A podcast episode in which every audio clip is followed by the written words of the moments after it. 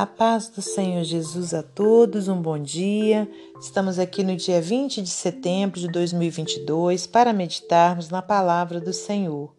Eu te convido a abrir em Colossenses, capítulo 4, versículos 2 ao 6. Exortação à sabedoria e à sabedoria. Perdão. Exortação à oração e à sabedoria. Perseverai em oração, velando nela com ação de graças, orando também juntamente por nós, para que Deus nos abra a porta da palavra, a fim de falarmos do mistério de Cristo, pelo qual estou também preso, para que o manifeste como me convém falar. Andai com sabedoria para com os que estão de fora, remindo o tempo a vossa palavra seja sempre agradável, temperada com sal, para que saibais como vos convém responder a cada um. Senhor Deus e Pai, te agradecemos por mais esse dia de vida, por mais essa oportunidade que o Senhor nos dá de estarmos aqui meditando na tua palavra. Que o Senhor me dê direção, me dê sabedoria para eu ministrar a palavra do Senhor, que não seja eu a falar, mas o teu Espírito Santo a me usar como um instrumento seu. Abençoe a todos os ouvintes, que o Senhor possa contemplar a necessidade de cada um, trazendo as suas bênçãos, Pai, sobre as nossas vidas. E é em, e é em nome de Jesus que nós oramos e agradecemos. Amém. Meus amados irmãos, minhas amadas irmãs, louvado seja Deus por mais essa oportunidade. E hoje, então, eu trago para os irmãos uma passagem aqui do, na carta de Paulo aos Colossenses, onde vem trazendo uma exortação à oração e à sabedoria. Então, o que significa né, uma exortação à oração e à sabedoria? Né? Quer dizer, é um chamamento né, trazendo a necessidade de nós estarmos sempre em oração e buscando a sabedoria que vem do alto, a sabedoria de Deus, para que a gente possa tomar as nossas decisões aqui na terra. E Paulo então traz esse alerta, né, onde o povo de Colosso, a igreja de Colosso ali naquela época, e essa mesma palavra encontra-se atual para a minha vida e para a sua, porque diz: perseverai em oração velando nela com ação de graças, né? Quer dizer, para a gente perseverar sempre orando ao Senhor, né? E sempre com ação de graças, né? Com agradecimento ao Senhor, né? Tendo essa preocupação de estarmos sempre sendo gratos a Deus. E olha, no versículo 3: orando também juntamente por nós, para que Deus nos abra a porta da palavra, a fim de falarmos do mistério de Cristo, pelo qual estou também preso. Né? Então, Paulo estava ali pedindo àquela igreja que continuasse orando por eles, para que eles tivessem então a porta né, da palavra né, é, aberta, para eles poderem ministrar a palavra do Senhor. Naquele tempo havia-se muita perseguição aos cristãos, então havia essa, essa dificuldade né, para que os servos de Deus pudessem estar levando o evangelho. E hoje, aqui no país em que a gente vive, no Brasil, graças a Deus, nós temos essa, essa liberdade, né? Mas existem ainda muitos países nos dias atuais dos quais essa porta também se encontra fechada. Então é papel meu e seu de estarmos sempre orando, né, pelos missionários, pelas pessoas que se encontram espalhadas por esse mundo, levando o evangelho, buscando levar o evangelho, né, para que Deus possa abrir a porta, né, da palavra para eles poderem falar, né, é, orarmos também por aqueles que se encontram à frente das igrejas, né, como pastores, como é, padres, né, é, que a gente possa estar sempre pedindo a Deus que lhes dê sabedoria para eles estarem ministrando a palavra do Senhor, né, que a gente tenha sempre, né, no nosso coração esse, esse quebrantamento da gente estar preocupado em orar por todos, né? E aqui no versículo 4 diz: Olha, para que o manifeste como me convém falar. Né? Então, Paulo pedia isso, essa oração, para que ele pudesse falar aquilo que fosse conveniente. Então, é necessário que nós oremos, né? Não que, nós critiquemos a religião A ou B. Nós precisamos é o que? Estarmos em oração, orando por todos que estão de alguma forma tentando levar a palavra de Deus. Né? A Bíblia diz que aquele né, que, que não é por nós, né, é, é contra nós. Né? Mas então, ao mesmo tempo, aquele que está pregando a palavra de Deus, ele é pelo Evangelho. Né? De alguma forma, ele é pelo Evangelho.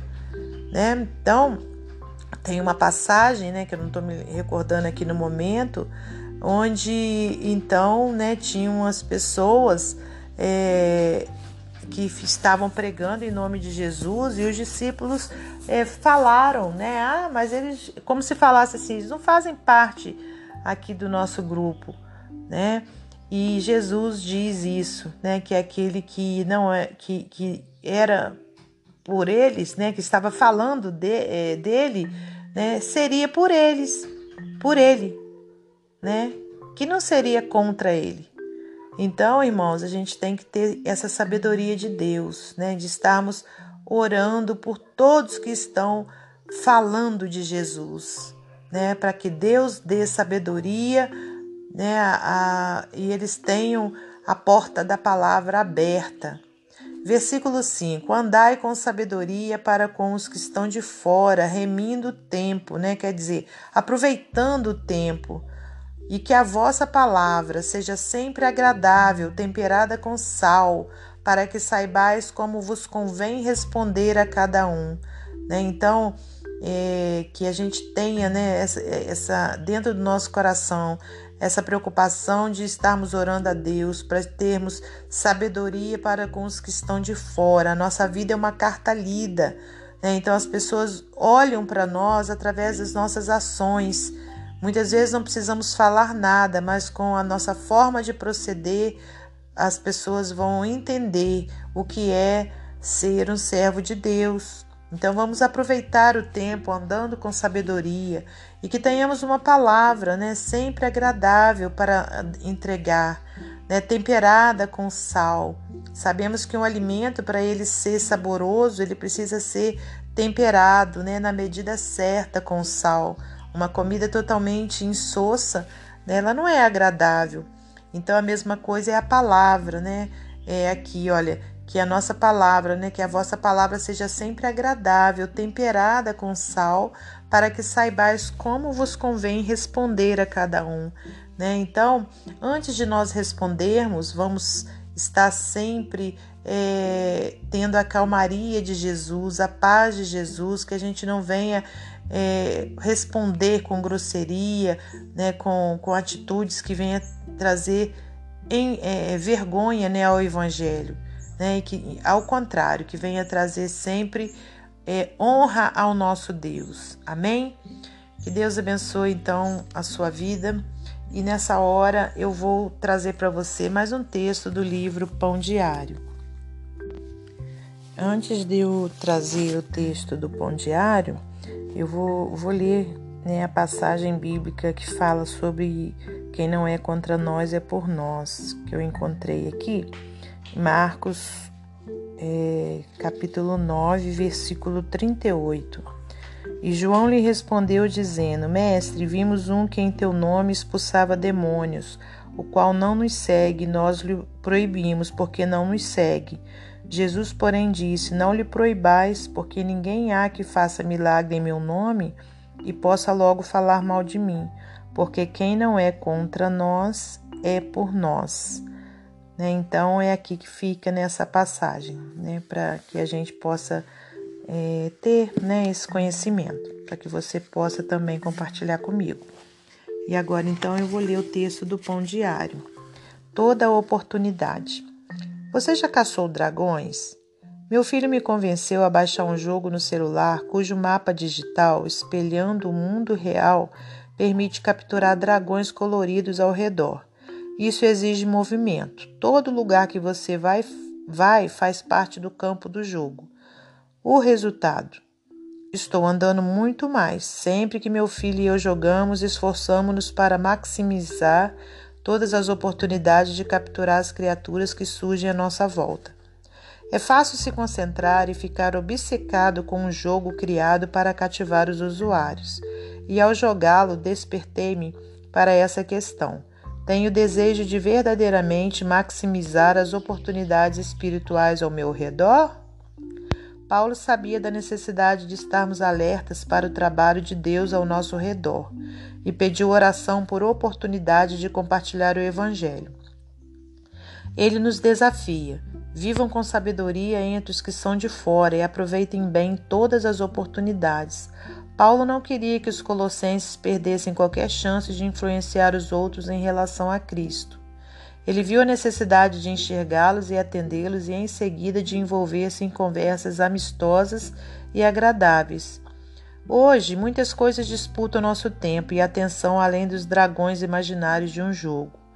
Mas Deus nos convida a navegar nessa aventura do mundo real, buscando oportunidades diárias para levar outros a Ele. Deus usou alguém para levá-lo a um relacionamento mais profundo com Ele? Que Deus abençoe você e sua família. Que Deus abençoe a minha e minha família e até amanhã, se Deus assim permitir.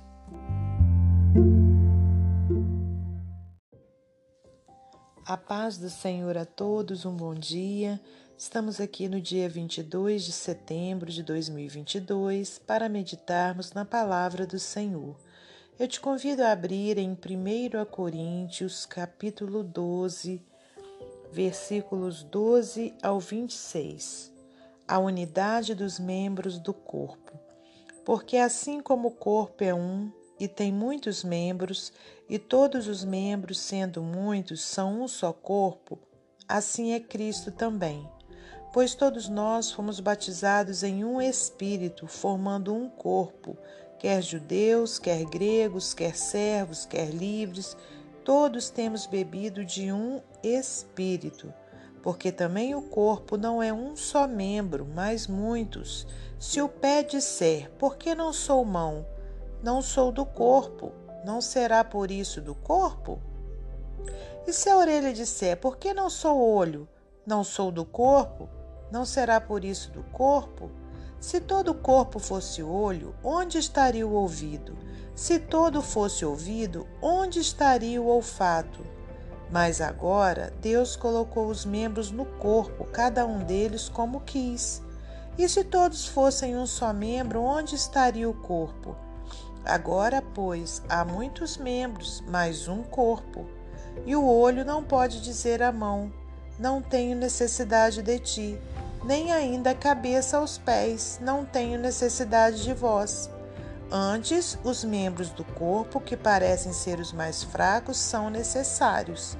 E os que reputamos serem menos honrosos no corpo, a esses honramos muito mais e aos que em nós são menos decorosos, damos muito mais honra. Porque os que em nós são mais honestos não têm necessidade disso.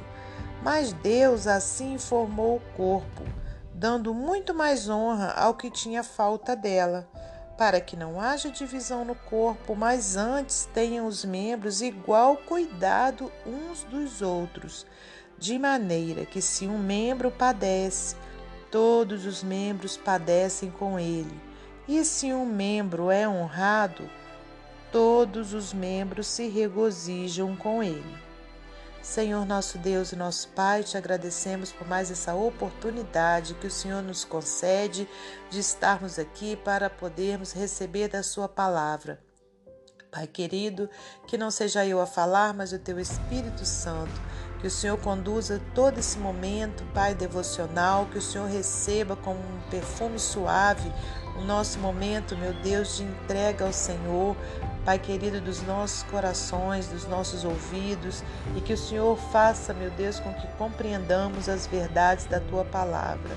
Peço-te que contemple a necessidade de cada ouvinte nessa manhã, Pai querido, seja qual for, seja saúde, seja problema financeiro, porta de emprego, angústia, depressão, eu não sei, Pai, mas que o Senhor possa contemplar a necessidade de cada um, atendendo conforme o Senhor quiser, meu Pai, em nome de Jesus. Muito obrigada por tudo, que não seja eu a falar, mas o teu Santo Espírito. Nós te louvamos e agradecemos em nome de Jesus Cristo. Amém. Meus amados irmãos, minhas amadas irmãs, glórias a Deus por mais essa oportunidade. Estamos aqui então para meditarmos nessa passagem maravilhosa, onde o apóstolo Paulo, inspirado pelo Espírito Santo, traz essa importância da unidade dos membros do corpo. Né? Então, é, se olharmos né, como um corpo físico, a gente sabe que o nosso corpo, se a gente tiver com uma unhazinha, seja ela minúscula que for, né, com algum problema, com alguma dor, né, todo o corpo vai estar padecendo. Né, a gente não vai estar bem. Seja um arranhãozinho que a gente tiver, né, por mais minúsculo que seja, a gente não fica bem. Então, Deus com certeza inspirou Paulo para trazer essa verdade para a nossa vida. Porque sabemos que o Senhor Jesus é a cabeça do corpo, né? E que nós, eh, servos dele, somos os membros. E aqui diz, olha, no versículo 12: Porque assim como o corpo é um e tem muitos membros, e todos os membros, sendo muitos, são um só corpo, assim é Cristo também. Pois todos nós fomos batizados em um Espírito, né? E esse Espírito aqui, irmãos, é o Espírito Santo, né? Que está escrito com a inicial maiúscula. Né? E aqui diz: ó, Pois todos nós fomos batizados em um Espírito, formando um corpo quer judeus, quer gregos, quer servos, quer livres, todos temos bebido de um espírito, porque também o corpo não é um só membro, mas muitos. Né? Então, quer dizer, todos nós né, é, que somos filhos de Deus, nós formamos o corpo de Cristo. Então, quando um irmão, quando uma irmã né, é, não está bem, da mesma forma a gente tem que estar o quê? Tomando as dores deles, dele, o ajudando para que ele esteja novamente né, é, revigorado, seja na, no, no, em um problema é, físico, seja num problema espiritual, num problema, é, seja qual for o problema. Né, nós precisamos sentir a dor daquele outro membro né? Porque nós, conforme a gente acabou de ler, a gente faz parte do corpo de Cristo. Então eu não posso saber que tem um membro desse corpo doente e eu me conformar e eu largar para lá. Eu tenho que estar participando, né, dessa dessa situação dele para o ajudar para que todo o corpo volte a ter o que? Saúde. Né? Então, aqui, olha, se o pé disser, porque não sou mão, não sou do corpo, não será por isso do corpo? Né? E aqui Paulo vem trazendo é, outras partes do, do, do, outros membros do corpo, né? Fazendo essa mesma pergunta. Agora no versículo 18 diz: Mas agora Deus colocou os membros no corpo, cada um deles como quis. E se todos fossem um só membro, onde estaria o corpo? Agora, pois, há muitos membros, mas um corpo. Né? Então, o que ele quis dizer né, com, essa, com essa palavra, né, eu creio, que acontece muitas vezes também, né, tirando essa parte de, de muitas vezes a gente não estar preocupado com o outro, é, existe também a situação de que tem pessoas que acham que somente ela pode fazer tudo, né, é, na igreja do Senhor, na casa do Senhor, que não precisa de mais ninguém, né? E não é isso que Jesus nos ensina por essa palavra. Ele nos ensina que todos os membros do corpo, né, têm um valor, têm o seu valor, né? E que o corpo necessita de todos os membros. Então, a gente precisa ter né, dentro de nós essa, é, esse conhecimento. Né? E a gente precisa o quê? Praticar essa verdade. Né? Então, aqui do versículo 22 diz assim: Antes os membros do corpo que parecem ser os mais fracos são necessários. E os que reputamos serem menos honrosos no corpo, a esses honramos muito mais, e aos que em nós são menos decorosos, damos muito mais honra, porque os que em nós são mais honestos não têm necessidade disso. Mas Deus assim formou o corpo, dando muito mais honra ao que tinha falta dela, para que não haja divisão no corpo, mas antes tenham os membros igual cuidado uns dos outros. Aleluias! De maneira que se um membro padece, todos os membros padecem com ele, e se um membro é honrado, todos os membros se regozijam com ele. Né? Então, olha, quando a gente vê um irmão sendo honrado, é motivo de nós estarmos alegres, né? motivo de, de nós festejarmos com ele, né? E, de, e, e não de nós termos inveja ou de não queremos participar dessa alegria. Né? O, que o, o que o nosso Senhor nos ensina nessa manhã, através dessa meditação, é que Ele quer a unidade dos membros do corpo de Cristo. Amém? E para finalizar esse momento devocional, vou ler para você mais um texto do livro Pão Diário. Sofrendo Juntos. James McConnell, veterano da Marinha Real Britânica, morreu aos 70 anos em 2013. Ele não tinha família e os funcionários da casa de repouso temiam que ninguém comparecesse ao funeral. O oficiante do culto memorial de McConnell postou essa mensagem no Facebook. Hoje em dia é uma tragédia alguém deixar este mundo sem ninguém para lamentar a sua morte. Mas esse homem um dia teve sua família.